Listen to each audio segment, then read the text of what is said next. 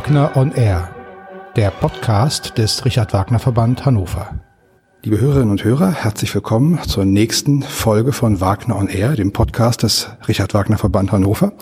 Mein Gesprächsgast heute ist die Regisseurin, Schauspielerin und Autorin Adriana Altaras. Ich freue mich sehr, dass Sie sich die Zeit nehmen für dieses Gespräch. Guten Tag. Guten Tag, guten Tag.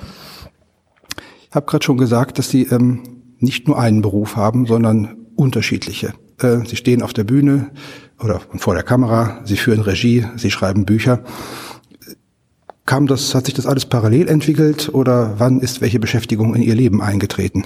Ich hatte schon Angst, dass Sie mich fragen, was machen Sie am liebsten?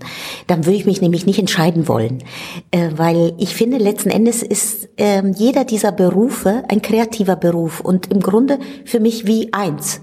Mal mache ich das eine, mal mache ich das andere. Angefangen habe ich als Schauspielerin, das ist wohl wahr. Das habe ich studiert. Und dann habe ich irgendwann gedacht, Mann, was die Männer können, das kann ich auch. Und habe angefangen, Regie zu führen ähm, ist ja eh besser für alternde Damen, nicht zu warten, bis man besetzt wird. Also das ist eh besser, sich da nochmal einen Zweitberuf zuzulegen. Und dann klappte das ganz gut mit der Regie. Und dann fand ich aber die Schauspieler so anstrengend. Also habe ich angefangen, Musiktheaterregie zu machen. Die Musik ist auch so schön. Die ist überhaupt das Allerschönste. Und das hat mir so einen großen Spaß gemacht, dass ich bei der Opernregie hängen geblieben bin. Und das Schreiben kam langsam nebenbei. Der, der Verleger vom Kiepenheuer und Witsch Verlag, Helge Malchow, hatte mich schon vor 15 Jahren gebeten zu schreiben. Aber da hatte ich das Gefühl, stillsitzen ist das Allerschlimmste, ist die Höchststrafe. Und jetzt äh, kann ich das schon ganz gut. haben gerade gesagt, die Schauspieler waren Ihnen zu anstrengend, deswegen sind Sie zur Musik Musiktheaterregie gekommen. Sie haben äh, sich in beiden Metiers äh, oder mit beiden Metiers viel beschäftigt. Schauspielregie, Musiktheaterregie. Was würden Sie in wenigen Worten sagen? Was sind die größten, markantesten, wichtigsten Unterschiede? Naja, erstmal die Musik. Egal, was man inszeniert. Wenn man eine Oper inszeniert, dann kommt am Ende die Musik und die ist so stark und so groß und da werden alle Teilnehmer demütig weil das ist etwas, was höher steht.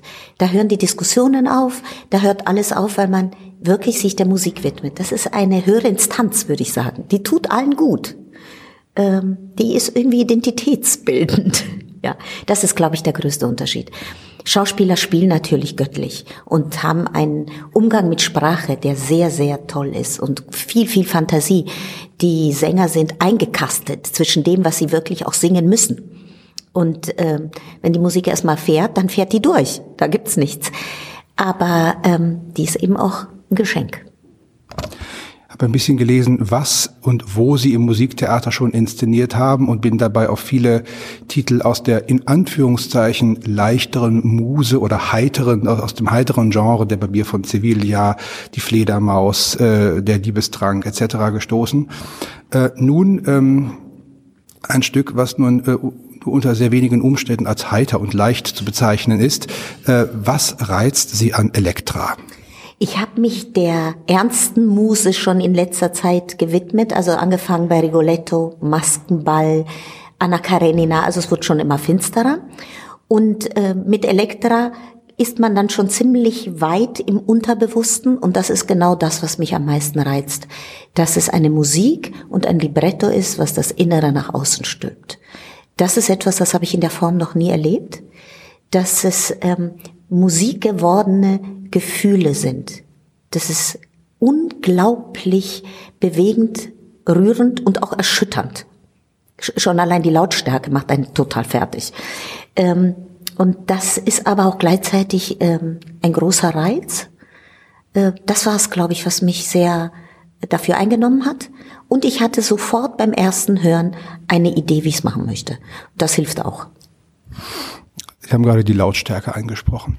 Richard Strauss hat ja ähm, so einen eine kleine Sammlung von Tipps oder Ratschlägen für Dirigenten formuliert. Wahrscheinlich äh, kennen Sie das auch. Und da äußert er sich in einem äh, Tipp äh, in der Art, dass ähm, die Dirigenten Salome und Elektra doch bitte so zu dirigieren haben, als wären diese Kompositionen nicht von ihm, sondern von Mendelssohn, nämlich wie Elfenmusik. Ähm, wie stehen Sie zu diesem Tipp? Ich finde den großartig und Sir Badinic macht das auch. Der, die meiste Zeit höre ich ihn reinrufen, leiser, leiser, runter, leiser. Also er sorgt dafür, dass man die Sänger hört und wenn die Sänger nicht singen, dann geht er in die Vollen. Und das ist auch gut, weil ein Zuschauer eine Stunde 40, eine Stunde 45, wie lang das äh, diese Oper ist, nicht aushalten würde, die komplette Lautstärke von 117 Musikern. Ich glaube, wir haben nur in Anführungsstrichen 70. Das würde man physisch und psychisch überhaupt nicht aushalten. Elektra ist ja auch ein Stück, wo Sprechtheater und Musiktheater zusammenfallen. Es ist nicht für eine Oper oder für die für eine Vertonung komponiertes Libretto, sondern Strauss hat äh, in gekürzter Form den Text genommen, den er als äh, dramatischen Text von Hofmannsthal kannte. Ähm, denken Sie, dass Strauss diesem Hofmannsthal-Text damit äh, einen guten Gefallen getan hat, ihn für die Oper äh, zu adaptieren? Oh, das ist eine schwierige Frage. Ich glaube schon. Ich habe jetzt Elektra noch nicht als Schauspiel inszeniert. Man müsste jetzt mal den Beweis äh, führen und direkt nochmal probieren mit Schauspielern. Aber ich arbeite mit den Sängerinnen, weil es sind ja vor allen Dingen Sängerinnen, sehr schauspielerisch. Sie spielen auch wirklich alle drei ganz, ganz toll. Also sie müssen viel spielen bei mir. Man könnte ja auch sagen, sie stehen, weil sie so wahnsinnig harte Töne stemmen müssen, aber sie müssen viel spielen und ich glaube, das tut der Sache gut. Also glaube ich, dass die Vertonung dem Ganzen gut tut. Hm. Haben Sie es überwiegend mit Rollendebütantinnen zu tun? Ja, äh, Clytemnestra, also Edna Pocic, hat es schon einmal gesungen, aber da ist sie auch nur eingesprungen. Wirklich kreiert haben eigentlich alle drei ihre Rollen. Ähm, die Elektra debütiert und Chrysotemis auch. Und ich auch. Und ähm, halten Sie das für einen Vorteil äh, in einer, äh, ja, mit solchen Rollen, äh, die viele ja doch mit wirklich extremer Lautstärke und mit äh, dem, dem Äußersten an Dramatik verbinden, äh, doch eher in einem kleineren Raum wie hier in Braunschweig zu debütieren, wo vielleicht die Gefahr nicht so groß ist, äh, immer nur zu viel geben zu müssen. Ja, ich glaube, das ist ein großer Vorteil. Erstens, dass wir alle wirklich frisch sind. Ähm, dann habe ich gehört, dass es seit 40 Jahren nicht in Braunschweig gespielt wurde, die Elektra. Das heißt, für das Orchester ist das auch neu. Also alle sind ganz aufgeregt und glücklich, das machen zu können. Das spürt man. Manchmal macht man den Barbier und der Barbier, der die Hauptrolle singt, hat das schon zehnmal gesungen. Und dann musst du ihm sagen, nein, setz dich da nicht hin. Aber das habe ich schon die letzten 50 Male gemacht. Oder auch die Musiker wissen, wie es geht. Hier weiß keiner, wie es geht. Wir gehen alle gemeinsam aufs glatte Eis. Sie haben gerade gesagt, dass Herr Dimnitsch, der Generalmusikdirektor, sich sehr äh, an diese Vorgabe, an diesen Tipp von Strauss äh, hält und das Orchester immer dann, wenn jemand singt, was ja überwiegend so ist, sehr zurücknimmt. Das wird ja sicherlich auch Auswirkungen auf die Verständlichkeit des Textes haben, der ja oder die ja absolut wichtig ist, einfach weil es auch ein toller Text ist. Ähm, sind Sie trotzdem äh, einverstanden mit der Entscheidung, wenn ich es denn richtig gelesen habe, auch äh, oder trotz des deutschen Textes äh, Übertitel ja. zu benutzen? Ja klar, ich gucke ja auch viele Serien und die haben auch immer Untertitel. Ich gucke die Serien auf Englisch und lese die äh, Texte auf Englisch. Ich finde, das ist gut, weil das entlastet den Zuhörer, Zuschauer. Dann kann er lesen, wenn er das Gefühl hat, er hat es nicht ganz verstanden. Ähm, ich finde, alles, was zur Entlastung äh, hilft, ist gut ähm, das ist eine tolle Praxis. Ich würde sogar mehrsprachig machen. Äh, Elektra, die Titelpartie, äh, zählt zusammen mit Brünnhilde, Isolde, vielleicht noch einigen anderen Partien so zum Gipfel des hochdramatischen Sopranrepertoires. Da sind wir jetzt doch beim Thema Richard Wagner angekommen. Äh, für einen Podcast für den Richard Wagner Verband äh, können wir uns das kaum sparen oder kann ich es Ihnen nicht ersparen, zumindest kurz über das Thema Richard Wagner zu sprechen. Können Sie sich vorstellen, auch irgendwann mal etwas von Richard Wagner zu inszenieren? Und wenn ja, was würde Sie besonders reizen? Seien Sie nicht beleidigt, aber am liebsten nein. Ich würde am liebsten kein Wagner inszenieren. Wissen Sie, ich bin Jüdin und ich kann ihm seinen Antisemitismus nicht verzeihen. Ich weiß, dass Daniel Barenboim das geschafft hat und ich schätze ihn sehr und ich schätze auch, dass Wagner in Israel gespielt wird, aber ich tue mich damit schwer. Abgesehen von Wagner oder gibt es jetzt nach der Beschäftigung mit Elektra äh, oder haben Sie Lust bekommen, sich noch mehr mit Strauss zu beschäftigen oder was sind vielleicht noch Pläne und Wünsche jetzt für Ihre Musiktheater Zukunft? Oh, da habe ich viele. Ich würde am liebsten als erstes Schostakowitsch machen jetzt.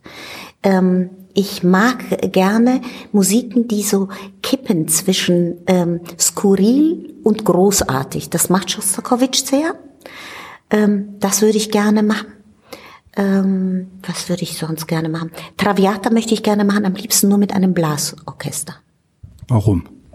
Weil es während des Karnevals spielt und ich weiß nicht, ob Sie schon mal an einem Karneval in Sizilien waren, wo die unterschiedlichen Kontrade vorbeigehen mit ihren Blasorchestern. Das schwebt mir vor. Aber das kriege ich, glaube ich, nicht durch, dass ein ganzes Orchester aufhört und nur die Bläser spielen. Mal gucken, ob ich das mal bei einer Intendanz durchgesetzt kriege. Jetzt haben Sie also seit vielen Jahren im wahrsten Sinne des Wortes, bei Elektra im unmittelbaren Sinne des Wortes Blut geleckt am Musiktheater. Äh, aber Sie schreiben auch. Äh, wäre vielleicht äh, das Schreiben eines Opernlibrettos mal irgendwann ein Projekt, was Sie reizen könnte? Ähm, da, mein Mann schreibt sehr viel ähm, Musik, er ist Komponist und da sehe ich, wie kompliziert das ist, auf Musik zu schreiben für ihn. Also er muss auf die Musik komponieren und wie das gut funktioniert, wenn die Libretti gut sind. Das traue ich mir nicht zu. Das traue ich mir ehrlich gesagt nicht zu. Ich bin schon froh, dass ich die Romane einigermaßen hinkriege und die werden mehrfach lektoriert. Also ein Roman zu schreiben ist schon anstrengend genug. Ähm, ich glaube, ich inszeniere lieber. Das ist mir echt, da habe ich so ein großes Respekt vor einem guten Libretto. Hm, Traue mir nicht zu. Hm. Das, äh, Sie haben gerade gesagt, äh, Elektra ist 40 Jahre in Braunschweig nicht gelaufen. Also das heißt, auch das Publikum äh, in Braunschweig äh, kann sich vermutlich überwiegend nicht mehr an die letzte Elektra, die lief, erinnern. Ähm, worin sehen Sie die größte Hürde dieses Stück, was ja wirklich ähm, einen sehr extrem auch äh, packen kann, gut an das Publikum heranzuführen? Also ich versuche immer so zu inszenieren, dass ich es verstehe. Und da ich jetzt zum Beispiel nicht mit Elektra aufgewachsen bin, ich komme aus Italien und ich bin mit Verdi und Rossini aufgewachsen, ähm, daraus war nicht meine äh, Kindheitsmusik, sagen wir mal so. Inszeniere ich es so, dass ich die Hoffnung habe, dass auch der Zuschauer, der Elektra nicht kennt, äh, einsteigen kann unkompliziert einsteigen kann. Also ich versuche die Geschichte rüberzubringen und einen psychologischen Faden. Sowohl für Elektra als auch Chrysotemis und Clytemnestra, aber auch Rest, also dass der Zuhörer und Zuschauer einsteigen kann und mitgezogen wird. Das ist mir das Wichtigste. Vom Bild her, von dem Spiel und von der Psychologie.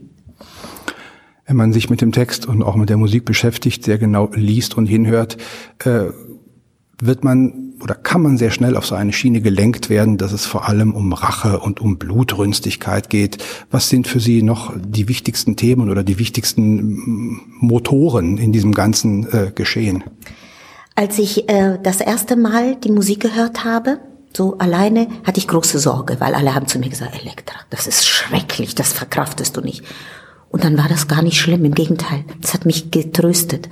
Und dann habe ich gedacht, vielleicht ist das so, dass die Elektra heute Abend, wenn dann die Premiere ist, oder an dem Abend, wo die Premiere ist, zum letzten Mal durch ihr Trauma durchgeht und nach einer Stunde 40 geheilt ist.